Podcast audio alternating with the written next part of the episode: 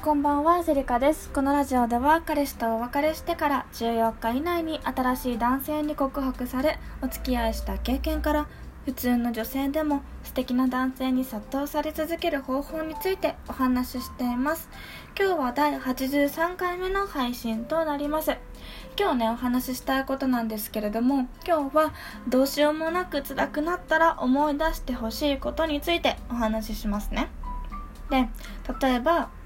職場で、まあ、自分の確認ミスで、まあ、上司だったりお客様に迷惑かけてしまったとかまあこれ私のことなんですけど あの提出物の締め切りに間に合わなかったとか商談行ったのに受注できなかったとか彼氏と約束してたのにもう何回もドタキャンされてしまってるとかもうなんなら彼氏ずっといないしもうどうしようみたいな結婚もしたいのにっていう風に落ち込んじゃってたりとかね。あのもう嫌だみたいな。もう何もかも嫌だと思った時にですね。あの考えてみてほしいことがあるんですね。そう。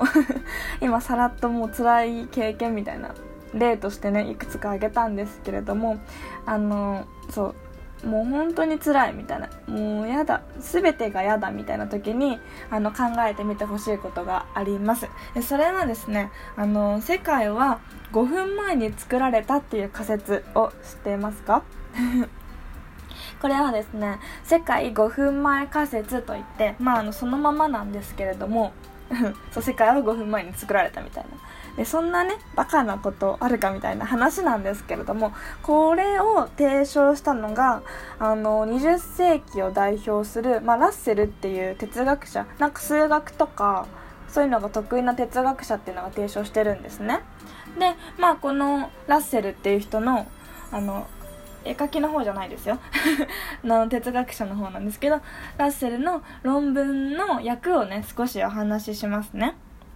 であの世界が5分前にそっくりそのままの形で、まあ、全ての非実在の過去をですねあの世界の住民が覚えていた状態で突然出現したという仮説に論理的不可能性は全くない。これ通じますかね？例えば今皆さん10分前の記憶も1日前の記憶も1年前の記憶もあると思うんですけれどもこれが実はえっ、ー、と嘘で世界はが5分前に作られていてで1年前の記憶もなんなら10年前の記憶も全て出来上がった状態で5分前から世界は動いてるよっていう話なんですよ。であのー、なので、まあ、異なるその時間に生じた出来事感には、まあ、いかなる論理的な必然的論理的必然的な結びつきもないとでなのであの今起こりつつあることとか未来に起こるであろうことが、まあ、世界は5分前に始まったっていう仮説を反駁することはできないって言ってるんですねこのラッセルは。でなのであの過去の知識と呼ばれている出来事とかっていうのはあの過去とは論理的に独立していると。でこうした知識っていうのはたとえ過去が存在していなかったとしても理論的には今こうであるのと同じような現在の内容へと完全に分析可能なのであるということなんですねで、まあ、さっき私がさ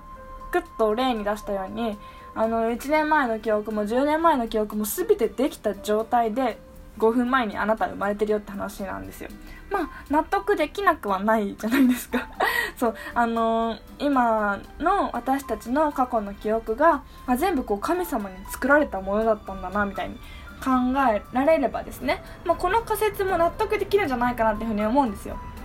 いや私は10年前の記憶あるしっていう人もね今日のご飯だってお昼ご飯朝ご飯食べたしみたいなのもあると思うんですけどあの全部神様が作ったと仮定してください。この仮説をね 紹介する時には。そう。でそういう風に考えられればですねこんな仮説っていうのも納得できるんじゃないかなっていうふうに思うんですね。でなので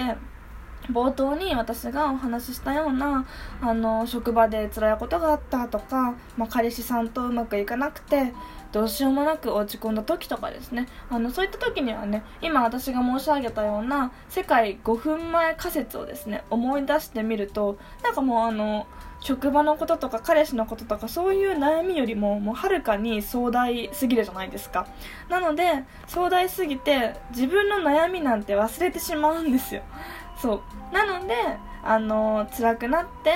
どうしようもなくどうしようもなく辛くなったらですねこの世界5分前仮説をですねぜひ思い出していただければなっていうふうに思って今日はお話ししてます。私ね結構これ考えること多いですよ。いやこれは5分前できたからみたいな 感じであのちょっとね自分が悩んでることから意識を飛ばす方法みたいな感じですね。はい。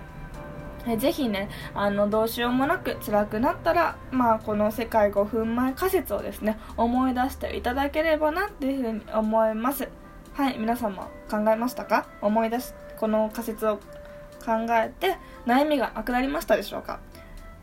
ね、なくなったとしましょう。はい。というわけで、まあ、悩みがなくなった後に聞いていただきたいんですけれども、これはね、あのー、ラッセル自身もね、真面目な論述だとは思ってないんですね。そう、あのー、この、なんだろう、論述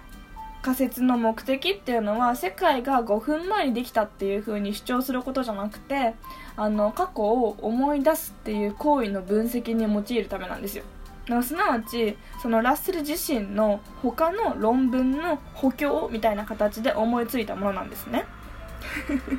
そうごめんなさい。こんなに語ったのにえって感じなんですけれども。でもね日本ではなんかこの辺りの何ていうのその論文の前後の原文が抜けてなんか発表されてたみたいで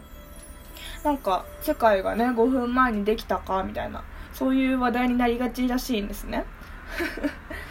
もう私も話していてこんがらがってきそうなんですけれどもまあ世界5分前仮説は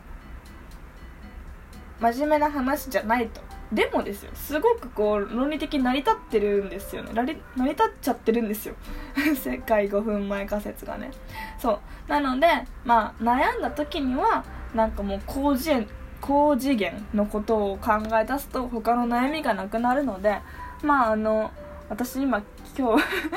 うんと世界5分前仮説について話しましたけれどもね、あの自分で自分の心をコントロールするみたいなところですね今日お話ししたかったのが。なので、まあ、悩んだらこういうことを考えたりとかあとまあ自分の趣味に没頭するとかそういう風な形で何かこう消化できるようなあの自分のルーティンをねあのルールを作っていただければなっていうふうに思います。ちなみにこの世界5分前仮説を考え出すとめちゃくちゃ面白いので、ま、真面目な話じゃないっていうのは分かった上でね考えてるんですけれども私も。なんかこう自分が哲学っぽくなるというかあ哲学者って面白いなっていう風にねすごくあの興味が湧いてくるかなって思うのでぜひあの気になった方は今日 Google で「世界5分前仮説」っていうのをね調べてみてください。あの面白いです。そう自分のねなんていうのそういうこういう知識というかそういうのを増やしていくのもねあのー、私はすごく大切かなっていう風に思うので今日は世界5分前仮説についてお話ししました。これで皆様のねどなたかの悩みがなくなればいいなって思ってお話ししました。また次回のお話もお楽しみにお待ちください。ありがとうございました。